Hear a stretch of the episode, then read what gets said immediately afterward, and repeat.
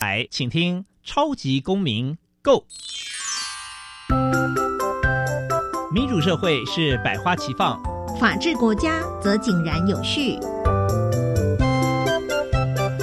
用心沟通，相互理解，以理思辨，相互辩论。欢迎收听《超级公民 Go》。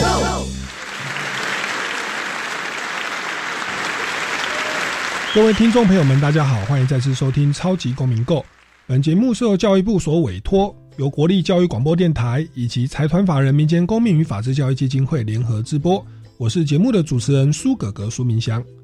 民间公民与法治教育基金会是以推广民主基础公民行动方案为中心，培育未来的公民具备法律价值以及思辨的能力，期待下一代有能力积极参与并关心民主社会的运作。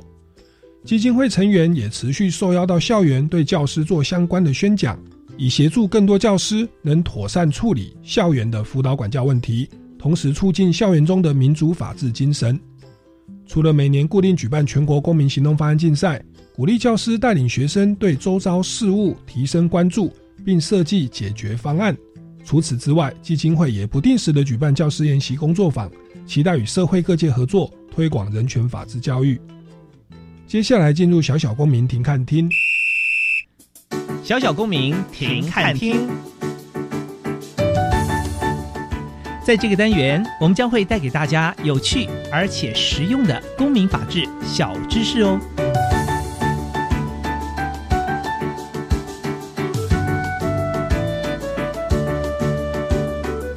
著作权法第六十五条规定，著作的合理使用不构成著作财产权的侵害。著作的利用是否合于合理使用的情形，应审酌一切的情况，尤应注意下列事项以为判断的基准：一、利用的目的及性质，包括是为商业目的或非盈利的教育目的；二、著作的性质；第三，所利用的质量及其在整个著作所占的比例；第四，利用结果对著作潜在市场与现在价值的影响。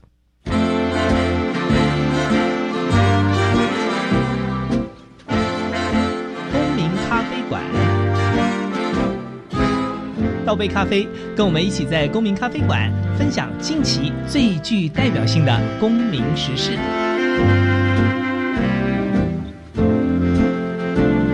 各位听众朋友们，大家好，欢迎再次收听《超级公民购》。那今天呢，我们来聊一下这个智慧财产权哦，特别是在校园里面会遇到的智慧财产权的问题。那邀请到两位大来宾哦，首先第一位呢是来自可道法律事务所的张伟庭大律师。大家好，我是可道律师事务所张伟庭律师。是。那我们第二位呢是之前上过我们节目的哦，这个世新广电毕业的舞台剧演员龙虾。Hello，大家好，我是龙虾。是。那这个龙虾也是感觉大学刚毕业哈，那相信在以前校园生活当中，应该是有蛮多的与制裁权有关的这个这个实际的案例。那不过在一开始呢，还是先请教一下张伟庭大律师哦，究竟智慧财产权呐，它是什么意思？那在我们的法律体系当中啊，有哪些智慧财产权？哦，那那有哪哪些制裁权是跟校园生活会比较有关系呢？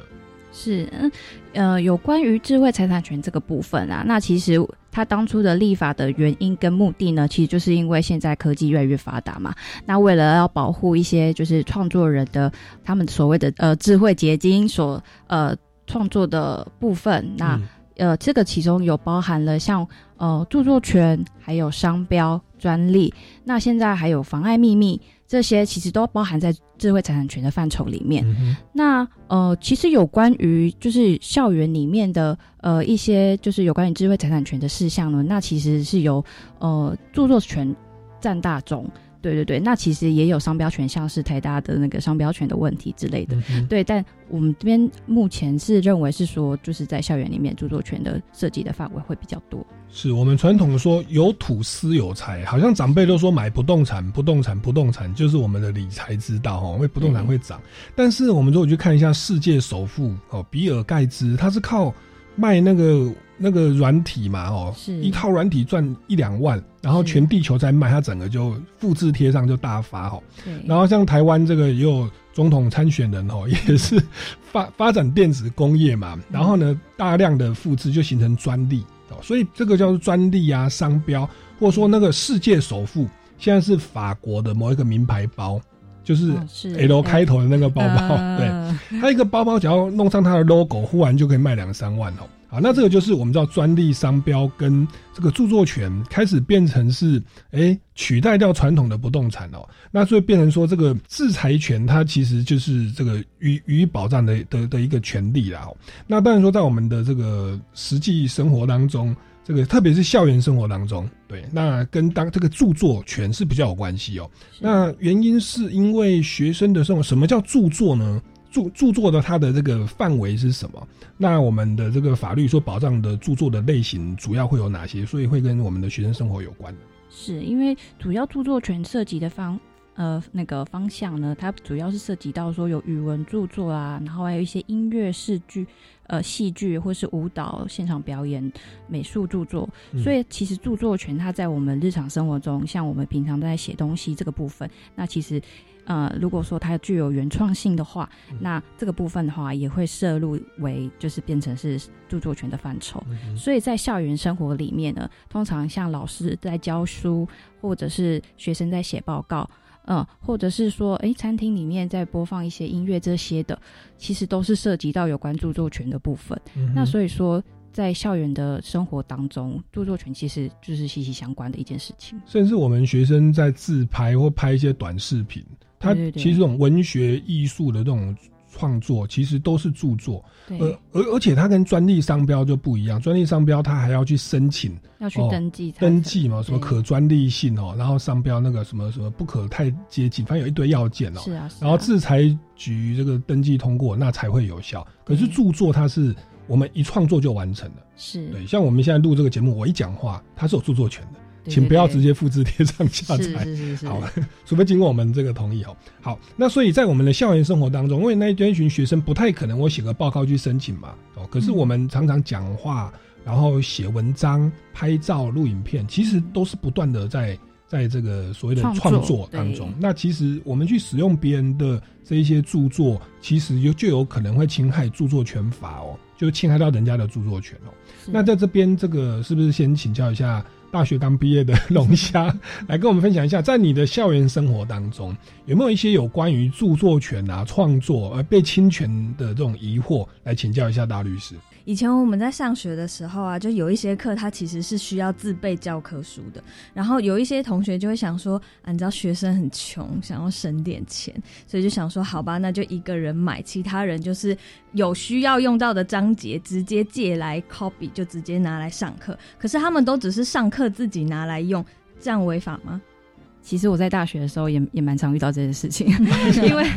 因为是别人问你啊，不是你自己这样应。就是因为因为其实啊，在上课的时候都会需要一些呃，应该是说会会需要蛮多书籍的参考啦。那通常呃这样子的事情就是会有可能发生的。那其实啊，在呃有关著作权法里面呃的规定啊，这个教科书的影印呢，它其实著作权法它有规定的一些合理使用的。规定，那这个部分呢，有呃，大家可以参考著作权法的四十六条，嗯以及四十八条跟五十一条。那这个部分因因为这些就是有特别针对于呃影印书籍这个部分做了一些合理使用的相关的规定，嗯那所以这边的话就可能请大家就是可以参考这些法条。那另外有一点呢，就是会涉及到是说。因为普遍啦，在使用这些教科书，然后去影印的这个部分，那这个部分呢，因为我们通常都会觉得说这不是盈利的行为，然后呢，我们就是只是可能截取片段而已。那这个嗯部分会不会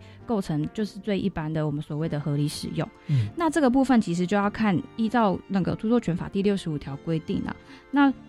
如果说学生呢要利用他人然后享有著作权的教科书呢的呃一部分拿来上课，然后呢，或者是他要利用就是影印店啊、便利商店的影印机，然后来印这个部分的话，如果只是一部分的话，嗯不是说全部的话，那这个部分可能就可能可以主张就是六十五条呃著作权法六十五条的合理使用的范畴。嗯那但对，但因为六十五条这个部分合理使用，它是比较抽象性的，然后具体个案要应该是要法官要来参考具体个案的情况，然后来说明说这个部分是不是构成合理使用。是对，因为这个部分其实跟我们的生活实务是很相关啊，有没有可能请大律师再跟我们再进一步说明？刚刚提到说四十六条啦、四十八条啦、五十一条说在影印教科书的时候，它是具体要有哪些要件，我们才可以说免于处罚哦？又或者是说，您刚刚说那个那个六十五条，就是判断是不是合理使用，也有一些标准哦，是不是也可以让我们再做进一步的说明呢？是好，那呃，有关于著作权法第四十六条关于那个那个合理使用的部分呢，它是这样子规定的：那个学校呢和老师可以在合理的呃范围之内影印书籍作为上课的教材。嗯那所谓的合理范围，当然要跟老师讲课的内容有关系。对，那呃，然后还有影印的部分呢，如果是影印全部的话，就很难被认为是有在合理使用的范围这样子。那如果是依照四十八条著作权法第十八条的规定呢，里面是这样说的：学生可以要求呃学校图书馆影印教科书里面的一部分，另外也可以印期刊里面的单篇文章，但是每人一一一份为限。单篇文章。对，因那刚好那那一期有两篇我要就不行，要跟同学才 就是因为法条它其实有就是有其实有直直直接写出来是说哦合理使、呃，就是因为那些我刚刚所说的那些法条，就是在六十五条之前，它其实就有规定，就是比较具体一点的，就是合理使用的范呃行为。嗯是太阳是什么？所以比较抽象一点的话呢，会是规定在六十五条，因为比较六十五条是比较概括性的规定。像我刚刚是说的，六十五条里面就有写说，如果你的使用是非基于营利，就是商业用途的话，然后呢，使用的质量以及数量嗯。没有占这个著作很大一部分或是很重要的一部分的话，然后还有就是说这个，呃，你所使影印或者使用的这个部分呢是，嗯，特用在特定的活动中，对，而不是就是有重复要一直使用的情况。那是这个部分是有就是这些条件，不是说嗯你符合一个就该当合理使用，而是综合这些条件来判断说你的使你使用的这个方式是不是呃合理使用的范围。然后呢，影印呢，其实在著作权法的里呃里面呢是叫做重置，对所以重置这个部分呢。没有经过就是授权影印教科书，那这个部分其实就会有涉及到一些民刑事的一些刑呃，就是呃规定的一些处罚。是对对对，所以重置这个部分大家要特别注意，因为其实重置的观念就很像是你按 Ctrl C，然后 Ctrl V 复制贴上的概念。对对对，那这个部分的话，就会涉及到著作权法里面就会有相关的民刑事规定，大家一定要小心。他刑事责任好像是判到五年，好差不多五年有期徒刑，然后民事又有一个一个赔偿的责任哦。对对对不过大律师刚刚提到说，其实我们在个案里面，譬如说老师他在教书，然后呢就要引印了一本教材里面的合理范围，哦，然后就可以印给大家。那什么叫合理范围呢？刚刚大律师都说，著作权法六十五条其实挺关键的，就是这个使用的目的是教育的目的啦，嗯。然后使用的质量啊跟比例啊，是嗯。一本书里面的一个部分，那还 OK 好、嗯。然后呢，还有它的这个性质啦、著作的性质啦，甚至是所谓的对市场价值有没有造成影响？这让我想到我们前阵子很知名的一位 YouTuber，就是那个古阿莫哦，他就是一个算是毒舌电影啊，不要说毒舌，他有的时候是正面评价，嗯。但是呢，他被那个有一次被一个电影厂商告，就是那个那个厂，他他是毒舌那一部电影，好像是有关那个卡通人物的霸凌的故事。好，嗯那那那结果呢？这个后来他把那个电影就评价的很差哦，嗯然后造成大家就不想去看，好像让那个市场下滑哦。好，嗯那结果呢？那个电影厂商就很生气哦，他说你你的这个 YouTube 不但剽窃我的画面。然后呢，还给我毒舌，让大家不想来看，他才真的提告了。嗯那如果真的提告之后呢，那个古阿莫是主张说，我我是合理使用啊。那 YouTube 频道是站在古阿莫那一边哦，就是你可以合理使用你的影片继续摆着好嗯。但是呢，呃，我们的那个地检署啊，就认定哦，就是有犯罪嫌疑，就起诉了。好，那、起诉以后，就后来到地方法院，好像后来双方是达成和解，是，对不对？后来就要一百万来赔偿哦。那这部分是不是在请这个这个大律师，您您这个觉得为什么古阿莫在这个案案子里面他愿意赔这个一百万哦？他是不是有有有一些考量？然后另外就是说，您刚刚有谈到说，哎，还有一个著作权法五十一条，对不对？它也是在合理使用的一个具体规定，是不是在跟我们做一个说明？是因为有关古阿莫的他的这个影片的部分，那其实呃这个部分要主张，其实古阿莫那时候在主张合理使用范围的呃合理使用这个呃太阳的时候，其实就很多个呃部分来考量就。呃，应该会很多个都不会通过，像是 呃，像是古阿莫这个部分啊，它在 YouTube 上面其实是盈利盈，它会有开盈利，因为像 YouTube 影片它很多都会开盈利的模式，那所以这个部分的话，它其实不是呃教育性质的，它是有商业目的的。那这个就是依照点阅率，它可以分润的。对对对对对。然后呢，再是说古阿莫呃，他所的呃，他所剪辑的影片呢。呃，涉及到重置以及还有改作，因为他可能就是在呃影片当中穿插一些他个人的呃讲呃个人的讲解方式这样子。对，那这个部分的话，其实应该就是要事先取得呃著作权人的同意，但是古阿莫没有这样子做嘛，所以他才要主张合理使用嘛。对，那因为古阿莫的影片，他所占的原本影片的，我们说值来讲好了，值他把很重要的部分。其实都已经截录进去，几乎是整个影片啊，整个电影的情节，它都截录在里面的。所以就值来说，它就也不通过。那在量来说的话，这个呃，就是十分钟讲完一部电影，对，在量的这个部分里面的话。其实他也接去了蛮多，就是影呃电影里面的情节，所以质跟量台这这部分也也不是很，就是也不是 OK。那在于是说，对于市场的影响，其在对于著作权人在市场呃经济的影响来说的话，其实层面很大。因为如果说有人看了呃他的 YouTube 影片，然后认为说这个电影就如同古阿莫所说的，就是比较那么不好，不值得花两三百块去看，那么。当然就会侵，当然就会影响到著作权人或者是制作电影的那些公司。嗯，对，因为因为很多就是因为公司而提呃提告提告古阿莫的，对，就影响这些公司呃在市场上面的利益。对啊，所以这个部分的话，所以这个部分的话，通常呃在之前不是说呃在判决里面，其实呃律师这边之前也有搜寻过，那很多都是哎到一半然后就说成立和解，所以。这个部分就是因为可能就是他当时古阿莫律师有建议是说，还是就是这个部分是以和为贵啦，对啊，因为被人家呃被法官判决就是真的有认证的话，好像也不太好。是，而而而且他除了负面评价，像我觉得他这个四个要件，他好像环环相扣。像老师在上课，如果影印课本、影印别人的书，然后是整本影印，那其实也会产生大家不去买正版的嘛。嗯，或者说我们在学校播影片哦，法律有一些。什么看电影学法律？如果播的时候是把整部影片都播完，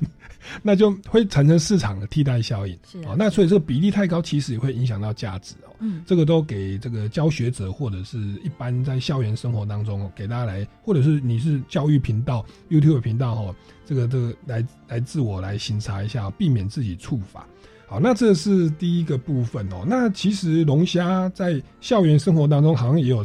其这个常常遇到的其他的问题，来再跟我们分享一下。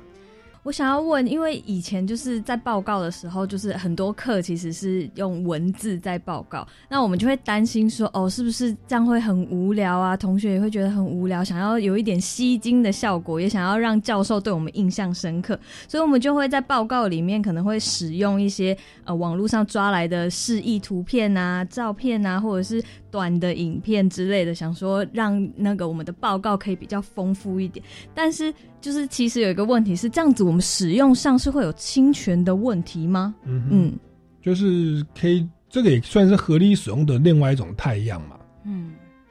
这个部分的话，如果说是在报告引用他人的，其实也算是引用他人的著作啦，因为像是图片这个部分，图片也算是著作权的一个样态之一。对啊，那图片啊，或者是引用别人的文章，这个部分其实就有构成著作权法所谓的重置。对，那如果说你又把他的图片说，呃，造，呃，应该是说把他图片做了一些其他的变化，比如说制造迷因图这些，那这个部分也算算是著作权法里面所谓的改作。是，对，那这个其实都是构成，哎，有关著作权法，就是因为如果你没有经过授权，因为通常只要扯到著作权法，呃，著作权这个这这三个字，通常都一定会跟授权有关，因为著作权。这个部分著作啦，著作是呃著作权人他在创作完成的时候就有的这个权利。那如果说你任意的重置或是改作他人的著作的话，那其实就有侵害到呃著作人的著作权。对，那如果说像我们的报告里面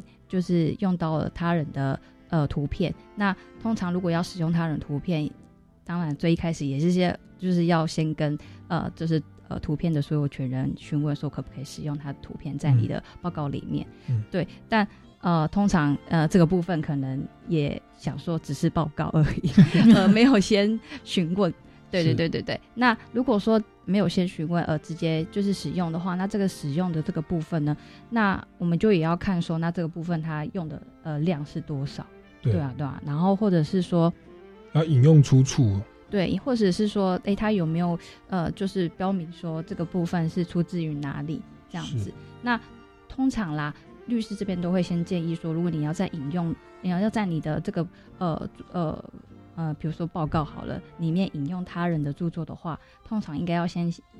除了先问一下著作权人之外，也要看一下是说，哎，著作权人是不是有在他的著作上面表示了一些什么呃什么的可以使用的行为太阳？因为像有些人就会在他的图片上面写说免费资源可以去用，嗯嗯那或者是说，哎，或者是说他可能就在上面写说，呃。呃，只做教育用途，那其他的就是没办法提供使用这样子。对，那这边律师就是呃提醒的一点就是这样子。然后呢，呃，如果说就是诶学生想说要写个报告增加精彩度，然后想要找图片的话，那这个部分其实网站网站上面其实有很多就是有付费的一些图库。那或者是说免费图库，那这些其实在网络上面都可以找得到。对对对对。所以在使用的时候就要特别注意有没有合法的取得权权源啊、权利的授权。如果没有，你可能就要去评估你是符不符合合理使用的范畴。是。好，那其实这个部分还有很多东西可以去做延伸哦。我们先进一段音乐，稍微收休息一下。那这段音乐呢，是由歌手台正宵所写的歌，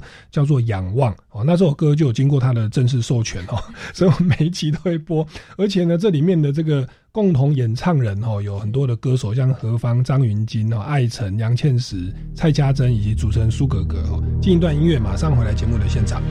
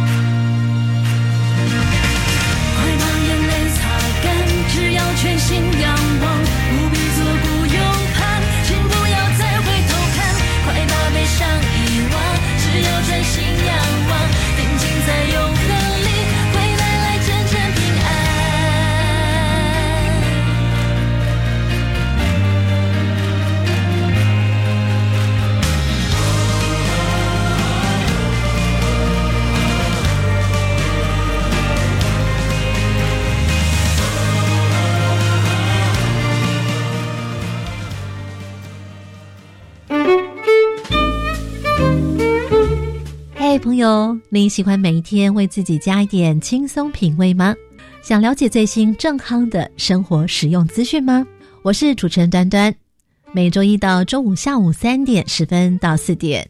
跟着音乐发烧摆动，让端端为你特调美好的生活提案，一起轻松玩学。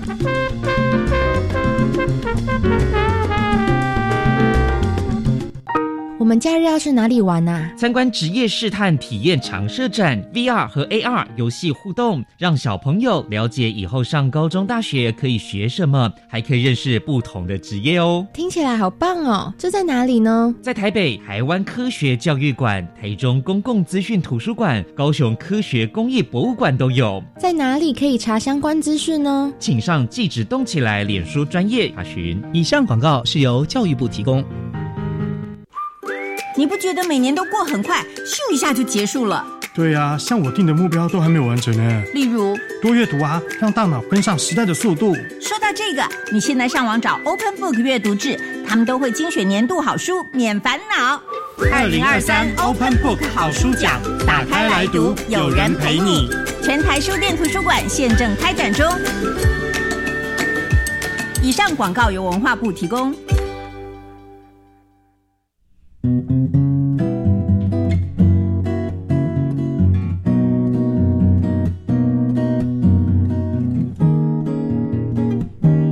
我是苏命苏米恩，你现在收听的是教育电台。Open your mind，就爱教育电台。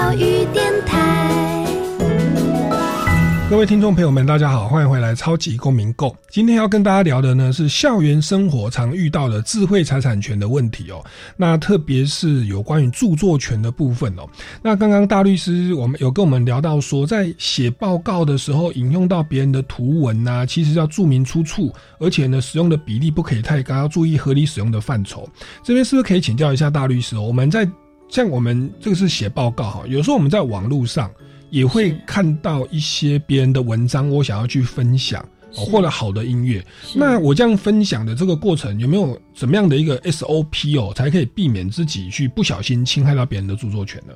是，那就这个部分呢，其实呃，律师通常会比较建议的方式呢，就是呃，像第一个，我们会建议是说，像 FB 他们都会有一个分享的一个案件，那这个案件的话，就是为了要使就是呃别人知道是说你分享的这个东西是出自于哪里而设置的一个案件。那所以说这个部分，律师通常会比较建议的是说，如果你真的要分享别人的文章或者是别人的音乐的话，通常都是要透过这个方式，而不是说直接复制别人他呃别人的著作，像是图片、像是音乐，嗯然后来分享在你自己的 FB 的呃个人的版面上面。因为嗯这个部分的话，其实就已经你在复制的当下，已经涉及到著作权的重置了。对对对对对，所以这个部分是律师特别要呃请大家注意的一点。所以分享网址跟连接，这个是 OK 的。对，是没错。是好。然后呃，另外呢，还有一一个部分啊，就是呃，有些人会想说，哎，那这个部分我只是分享在我自己的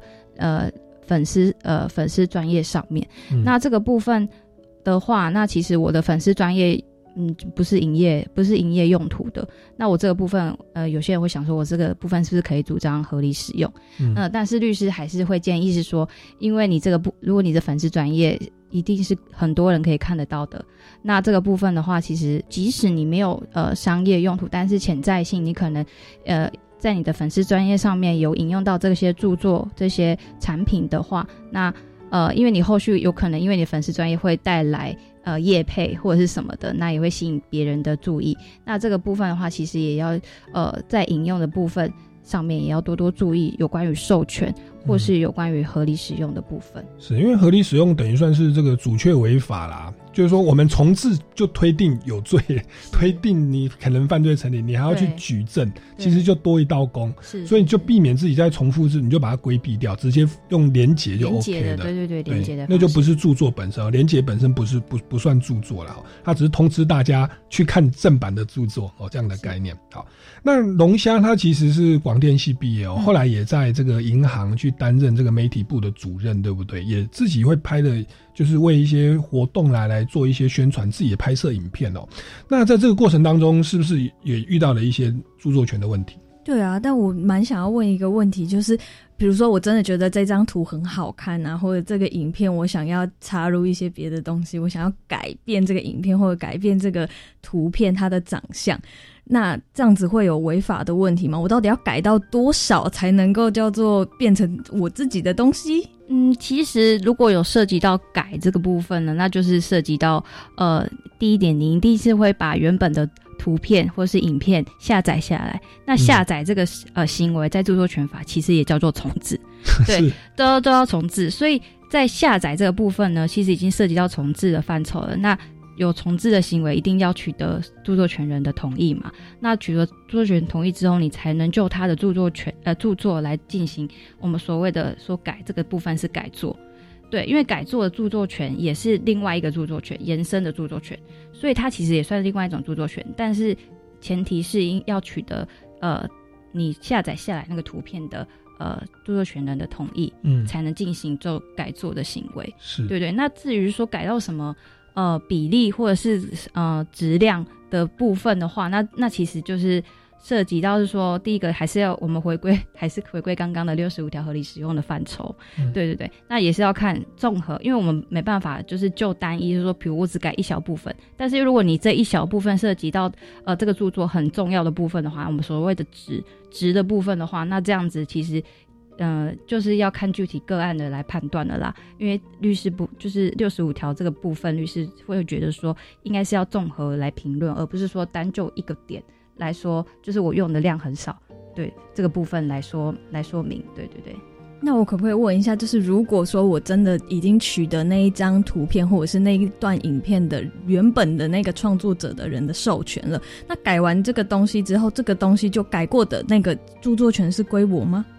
对对对，这个部分呢，改作之后的著作权，我律师刚刚也讲了嘛，就是延伸的著作权。那这个著作权呢，如呃，这个著作权因为是呃改的这个人的呃智慧的结晶，嗯然后我们所说著作权最重视的一个点在于是说这个是不是具有原创性。嗯，对，那这个部分你改做了，那变成是说你付出了你自己的精力，呃，还有智呃智慧在这个作品当中，所以当然就是改作的那个人会有改作的著作权。对对对对，那如果有那，但是这边也要律师也要提醒一点，就是说，呃，有取得呃就是原著作的同意的话，那也要注意一下原著作呃呃授权的范围，嗯。对，是不是有包含可以改作？嗯哼。对对对，因为有些有些就是只允许你使用，但是你不能改我的图片。嗯。对不对，这边律师也要再就是稍微提醒大家，这边就会涉及到那个授权的利益分配啊，有的时候是买断，然后授权你是可以拍戏。现其实前以前我小时候，我们喜欢看那个金庸、古龙的小说，哦。然后其实香港的一个漫画叫做《如来插掌》哦，嗯。它其实就是把金庸跟古龙的小说把它换个名字，然后用漫画的方式呈现。是。后来诉讼了好久，对。那结果后来法法院的见解好像是判那个黄叉郎哦，那个漫画嗯败诉、哦。是因为他可能因为呃律师这边也知道这个案例，因为他使用的量跟那个情节实在是一样，实在是应该是很像。对对，那通常在这这个部分来诉讼中，那怎么怎么证明它很像？对这是就是要涉及到是说鉴定的部分，是就请一个专业的机关。嗯呃，有从就是呃有一些译文的专业的机关，他们来鉴定呃里面的，比如说评审还是什么的，他们来鉴定说，呃这个，哎、比如说 A 著作跟 B 著作，他们是否、呃相似程度，他们里面的内容情节，然后角色对话是不是一致，嗯或是有高度的相似性？对对对，这个部分来去做判断。因为整个剧情的峰回路转都一样，只是名字不一样哈、那个男主角是什么龙剑飞哈、我还记得 哦。然后什么三三军啊，反正就以这个小时候看的东西哦。那后来这个判决出来，就变成说，就后来金庸、古龙的的小说嗯。就开始变成说，就是大家要改编，就是所谓的衍生著作会很很尊重他们，嗯。所以我们就发现说那个。金庸的很多的戏啊，大漠三部曲啊，好多个版本哦，一九九零版本、两千零版本，因为是不同的衍生著作，嗯。哦，就是那个脚本最基础当然是小说嘛，是。然后可是当我们变成电视电影的脚本，会稍微有一些不同，画面呈现又不一样哦，所以就开玩笑说，哎、这个这个版本哦，这个张无忌是。是 Q 版张无忌，因为那个比较 baby face，、会有这样的一的一个评论，蛮好玩的哦、那那其实我后来也有也有也有就在观察，后来大家在拍电视电影的时候就觉得说，啊、要取得授权好麻烦哦，嗯干脆就是找那个罗贯中的是《三国演义》哦，就是过的，那《三国演义》是罗贯中写的吗？还是啊，我忘了是谁，这个要确认一下。反正就是拿那种几百年前的小说，好，那我们说著作权说保障是那个著作人往生以后，他五五十年嘛，是所以他们就找那种上古的作品哦，《水浒传》来改编，就没有就不用付版权了。哦，这个是呃给大家参考啊，这蛮好玩的哦。你去改编金庸、古龙的要付费哦，可是改编罗贯中等人的是不用。好，那这个是回应这个龙龙虾的部分，就改作以及这个衍生著著作的问题哦。好，那那我想接着再来请教，因为我们今天主题主要是聊校园然后的智慧产权，我想到说，其实去年前年我们的这个新冠肺炎哦，这个大家录影的时候，包含学校都停课，那甚至有所谓的远距教学哦。那在这远距教学的过程当中，好像也会牵涉到一些著作权的侵害的问题。这边是可以请教大律师。这个部分其实老师就是透过呃我们所谓的录音录录音录影的设备，然后向呃远方的同学，然后来展示他的教学，呃比如说还有教具，还有课程的内容。那这个部分的话，其实也会涉及到是说有没有重置或者是呃公开播送的这个情节。嗯对。那所谓的远距教学呢，那其实它其实呃这个部分，如果说老师是呃呃老师是透过他的呃教学的这个过程，然后向同学展示呃这些作品，那这些康通常也是会看说他是呃教学的目的。然后再来是说，哎，那用的量也没有很多，其实就跟我们之前在判断，呃，有没有侵权的合理使用这个范畴的一些几个基基本的标标准来看，那远距教学如果它真的只是有呃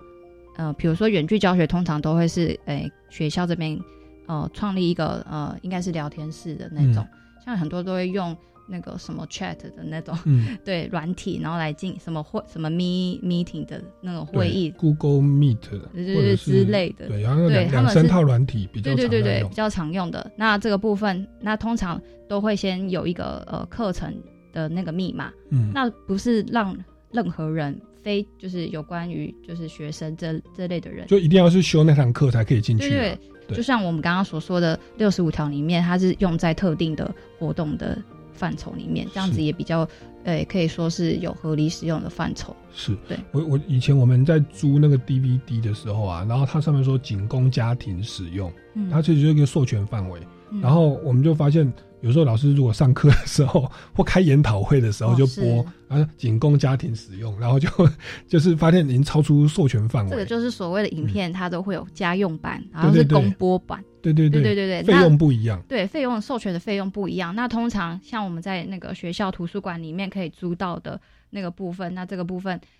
有些人会从学校的图书馆里面租影片，然后去去那个教室里面播放这样子。嗯那其实呃学呃图书馆里面可以租借的那个电影呢，它其实也有局限范围，比如说它只能在图书馆里面看，嗯然后。不能就是公开播送在呃，比如说像教室那种，就是公呃公众可以自由出入的一些环境。是对对，那所以像家用版，它是家用版跟公播版，他们的的就是关于说可以使用的范围就不一样。嗯对对好，说到这个公播版哦，我们要要来再进一段音乐，也是经过这个超级偶像第六届冠军哦宋妍珍的正式授权哦，就他的最新单曲叫《不愿失去》。我们进一段音乐，马上回来节目的现场。我曾经失去我自己，人群当中遇见你，算是幸就像漂流的物体，水面之下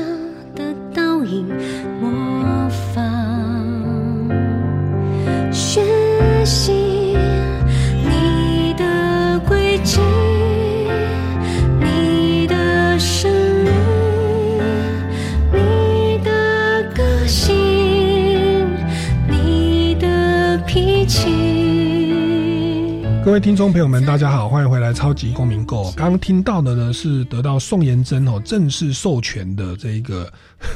公开演出、公开播送哦的这个这个不愿失去，非常优美的一首一一个歌声哦。那其实我们前前面的节目一直聊到说，哇，这个著作权哦要播音一定要经过人家的授权呐，哇，要改作也要经过人家的授权呐。大家说为什么这样这么保障著作权人哦？发现著作权都赚的比我们一般的消费者、一般的听众多很多、像那个那个淡水那个哎哎呦不错哦，那个哦周杰伦先生哦，据媒体报道哦，他的年薪呐、年薪据媒体报道是七个亿，七个亿。对，那那那其实我们一般人不要说七个亿啊，七百万或者七十万哦，这个可能都是要要努力一下哦。那我们就说，哎，那你一首歌哦，可能也就创作了一年或半年哇，那结果因为你行销卖的很好，然后什么都要都要抽税，什么都要抽税，我们播一下你也要抽抽税，结果你获得那么大的利润哈、那其他人好像要稍微引用一下，好像就很辛苦哦。有人就提出这种质疑了哦。不过当然回归到著作权法的立法精神，就是说，这个其实也是周杰伦先生讲的一句话。我记得有一次那个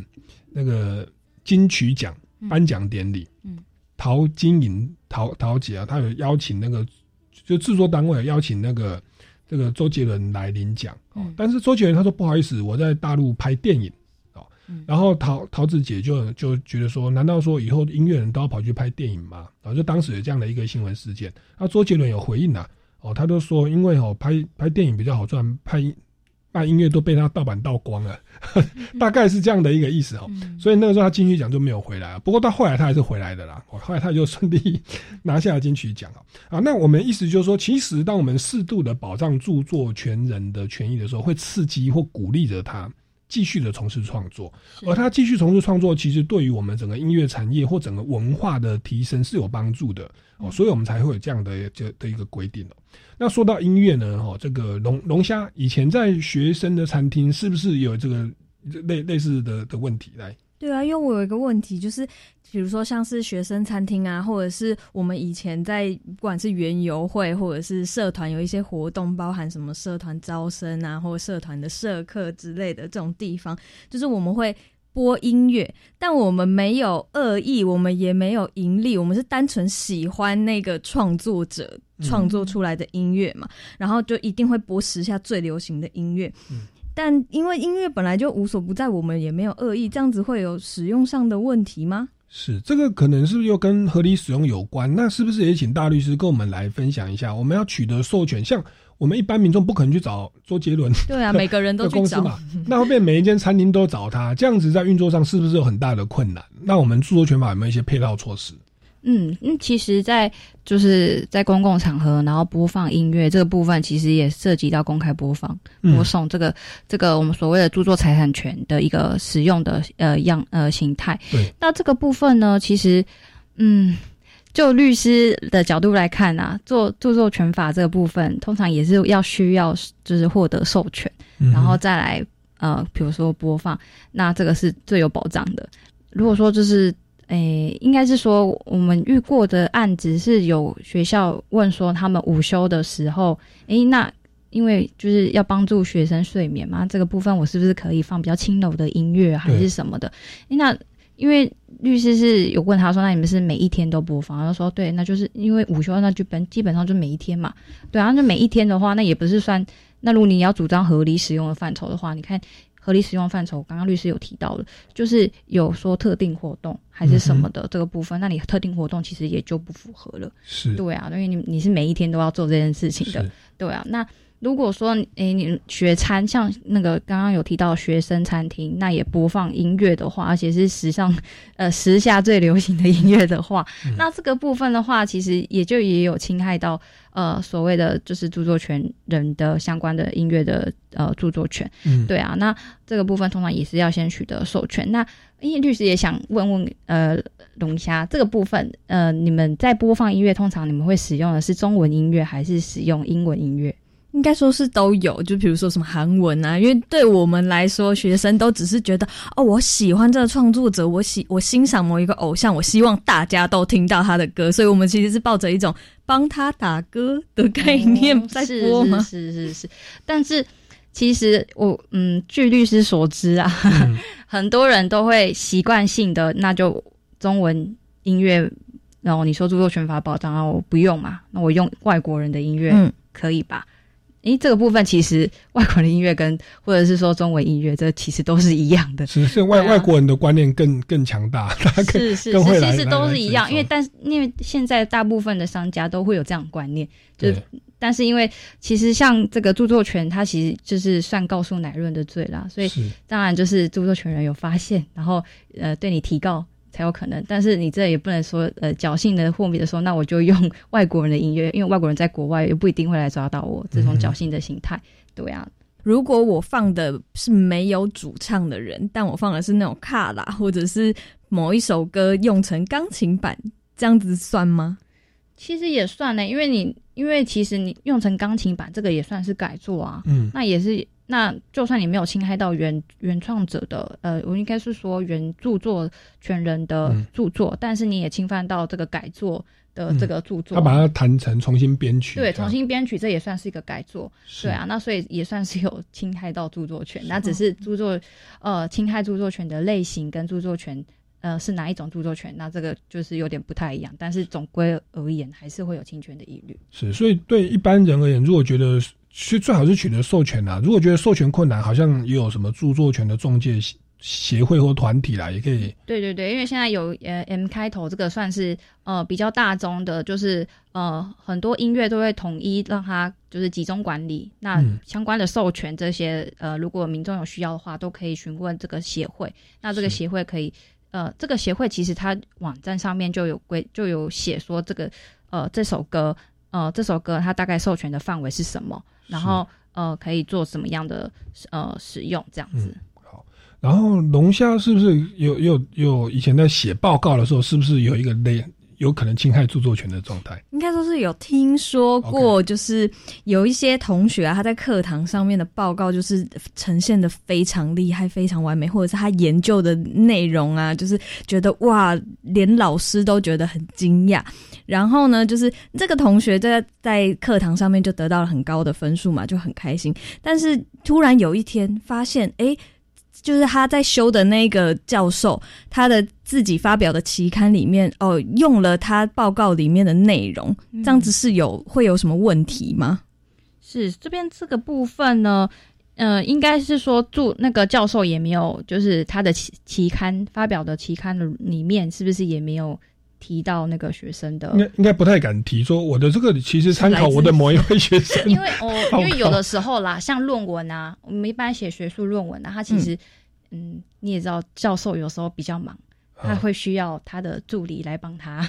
帮他啊，收集资料，嗯。对对，收集资料。那这个部分呢，其实有时候教授也会把，就是帮忙收集资料，就是他也是这个这个论文的一个呃之一成员之一，所以他也有时候也会引用。那如果说没有引用，呃，这个就是比如说收集资料的同学的名称、嗯名字在上面的话，那这边其实会有涉及到的一个问题是在有关于，因为我们说著作权它其实有分两个两个大类型，嗯。呃，一个类型是我们刚刚一直都有提到过的，从自、公开传输、公开播送这个部分，属于是智慧财产权的范畴。那有关于姓名表示权这个部分呢，则是涉及到的是著作人格权这个部分。那著作人格权呢，其实有包含到，就是比如说像是我们刚刚提到的姓名表示权，然后以及公开发表权。那还有一个部分呢，就是统一性保持权。嗯那什么是同一性保持权呢？那就是代表是说他的著作不希望被人家就是恶意的呃胡乱的编造或者污名化。嗯对对对对对，这个部分就是涉及到的是同一性表那个保持权的部分。嗯对，那如果像是呃教授呢，在他的论文里面没有呃公就是有引用那位同学的著作，但是他没有呃在他的那个期刊或是论文上面呢，表示这个呃学生的名字的话，那这样可能就会有侵犯到学生的著作人格权嗯有关。对，甚至变成说学术上面的抄袭，有时候整个文章说抄袭比例太高，你的论文对啊，这样也是学位要有被有，其实也有除了人格权之外，也是有侵害到就是财产权啊。啊，啊，是是是，好，所以以前我在写那个硕士论文的时候，就是我我我引用的那位教授就是我的指导教授，然后我也一定要把他名字引出来，然后嗯因为我引用的分量以他的一个起的一个理论作为我的理论基础，嗯然后去研究另外一个主题这样子。我觉得我我的基础理论用它用太多了，后来我说可不可以请你当我指导教授，也也是很开心的。他说很少人引用他这个理论，然后去解决一个具体的个案。哦，他说嗯，这个也算是前无古人后无来者、哦。那结果我还蛮好奇的，我就上网搜寻我的论文啊，哎、我发现了有人哦。好像有复制贴上我里面的东西，而且没有用我的名字，看他使用的比例啦，嗯。好像说超过几十个字哦，这个你要来考虑一下有没有侵害到我的著作著作人格权哦。好，那我们今天这个节目，你大家知道校园的制裁权，其实啊，写文章啦、做报告啦，哦，甚至平常生活的自拍的影片，都还有我们的音乐的播放啊，其实都跟著作权这个是息息相关哦。那节目慢慢到了尾声，是不是再请这个大律师为我们今天内容做一个补充或总结？嗯，这个这部分律师通常，因为现在人最常遇到就是网络上面 FB，就是我刚刚有提到公开，就是分享人家的文章这个部分。嗯那其实现在其实著作权人他也会保障他自己的权益，然后来去做一些，比如说形式上的告诉，对。还是什么的。但是最常我律师最常看到的就是呃，著作权人来跟律师说他想要提出告诉，嗯然后拿出他一叠厚厚的收证的过程，因为他呃，首先啦，著作权人要提出呃告诉的话，首先他要证明他是著作权人嘛，对。然后再来是说要怎么证明。那这个部分的话，创其实著作权又不用登记，要怎么证明？嗯，哎，这个部分的话，著因为我们刚刚所说嘛，著作权就是因为著作完成它就有了，不用登记。那这个部分的话，通常我们都会，比如说有人质疑这一点的话，那我们通常都会先就是建议这个著作权人是不是是不是之前他就有把一些草稿。呃，有有有一些草稿啦，然后或者是有把他这个草稿就是拍照放在他的 FB 上面，嗯哼对对对，那这些部分都是可以来证明说他的创作的过程，都是可以来证明他是著作权人。是对对对，然后呢，再来是，呃，所以说引用的部分也请大家要多多注意了。对对，因为这个部分现在真的很多就是